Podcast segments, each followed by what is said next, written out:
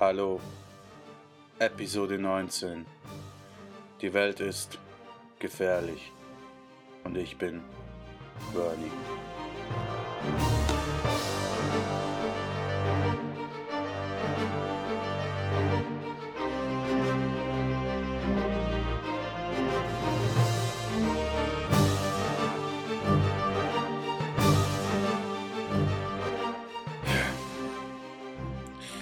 Eine gute Kollegin weilt derzeit irgendwo in den USA. Schön für sie. Doch, doch. Nur ich, wie soll ich sagen, ich hasse das irgendwie. Ich mag es einfach nicht, wenn Menschen, die ich gut mag, sich derartigen Gefahren aussetzen. Ja, ich sehe so etwas immer als eine Gefahr. Ich meine, hey, USA, Nordamerika, LA, mein Gott, das schreit doch alles geradezu nach Verbrechen. Ihr kennt das ja, die Fernsehserien. CSI Miami, CSI Las Vegas, CSI New York, CSI Alabama meinetwegen. Um Himmels willen, das kommt doch alles nicht von ungefähr. Mord, Totschlag, Amokläufer oder Attentate vor friedlichen Sehenswürdigkeiten oder in bösen U-Bahn-Stationen geklaute Pässe, Kreditkarten und Digicams, dunkle Gestalten.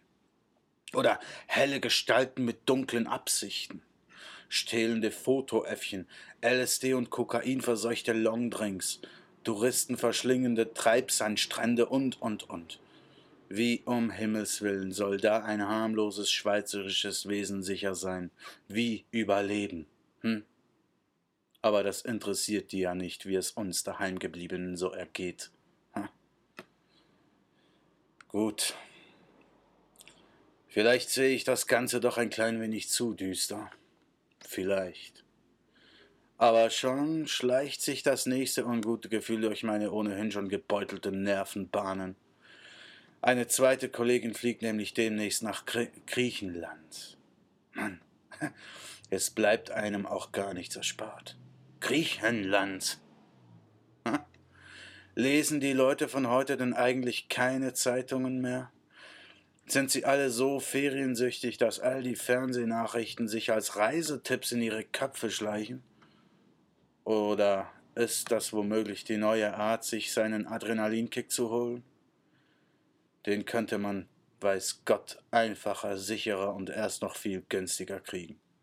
Aber nein, man steigt lieber in ein Flugzeug einer schlecht gewarteten Billig-Airline-Flotte, um an, am eigenen Leib herauszufinden, ob die Druckkabine der 40-jährigen Boeing 737 in 10.000 Metern Flughöhe auch heute noch hält, was sie vor vier Jahrzehnten versprach.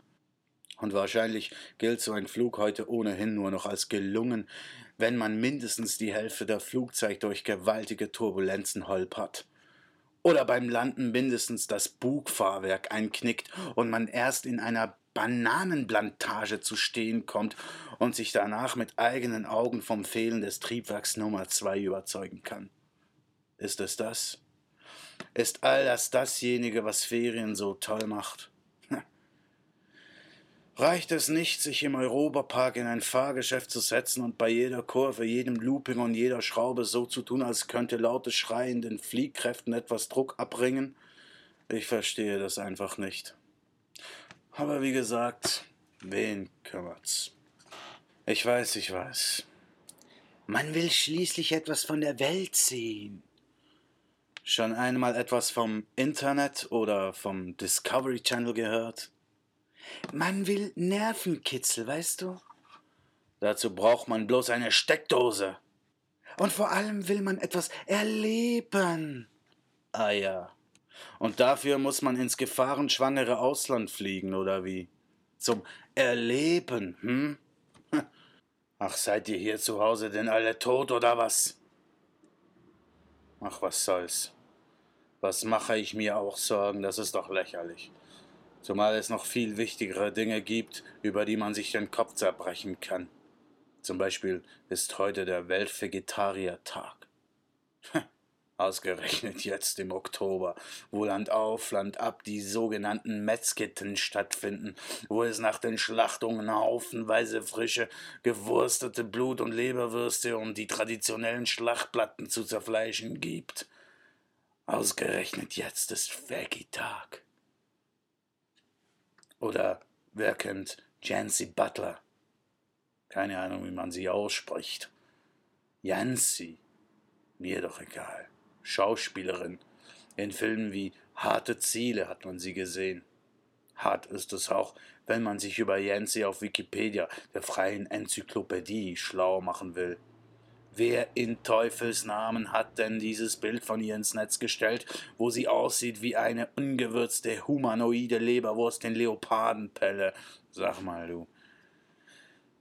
Ein Klick auf Google und man hätte hundert vorteilhaftere Fotografien von Butler gefunden. Oder weiß jemand, weshalb Kühe, die armen Schweine, keinen Schließmuskel im Hintern haben? Naja, Schweine haben einen. Kühe vielleicht auch, ich weiß nicht so genau. Kann sein, dass sie nur nicht intelligent genug sind, wie die Schweine etwa, um ihn zu bedienen.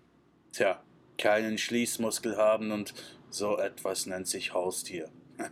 Erfreulich daran ist immerhin, dass die Natur offensichtlich auch ihren eigenen Humor hat. Und wo wir schon bei den Tieren sind. Kürzlich quatschte ich mit einem Kumpel über den Wolf. Also nicht über den ach so bösen Wolf, der unseren Nachbarn im Wallis unschuldige oder treffender gesagt unbewachte Lämmer reißt. Nein, wir quatschten über jenes Ungetier, welches gelegentlich in unseren Wanderhosen wütet, als wolle es unsere Schafwollunterhose fressen. Ja, genau, der Wolf zwischen den Beinen. Ihr wisst schon aufgescheuerte Haut, Rötungen im Schritt, durch Reibung entsteht Wärme und so, wisst ihr? So durch Bewegung beim Gehen, ja. Eine Kollegin saß daneben und hörte zu. Sie warf ein, keine Ahnung zu haben, wovon wir da sprechen würden.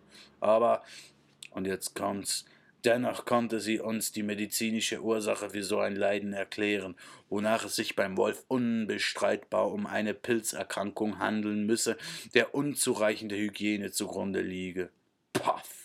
Sämtliche Bemühungen unsererseits, sie eines Besseren zu belehren, prallten an ihr ab wie ein Weidmannsgeschoss an einer kugelsicheren Weste. Sie blieb hart. Es ist ein Pilz, Punkt. Ihr Männer seid einfach dreckige Schweine. Man wünscht ja niemandem etwas Schlechtes. Aber ihr einmal den Wolf in die Hose, bitteschön. Oder 24 Stunden keinen Schließmuskel. Pff. Naja. Kommen wir zum Schluss noch zu etwas Erfreulicherem. Atombomben. Ja, ihr kennt das. Ein Thema, seit sich Robert Oppenheimer noch vor dem Ersten Weltkrieg damit befasste. Und es ist immer noch ein Thema. Oder wieder nach dem Kalten Krieg, wie auch immer. Jedenfalls ist Uran ja gewissermaßen ein Synonym für Iran.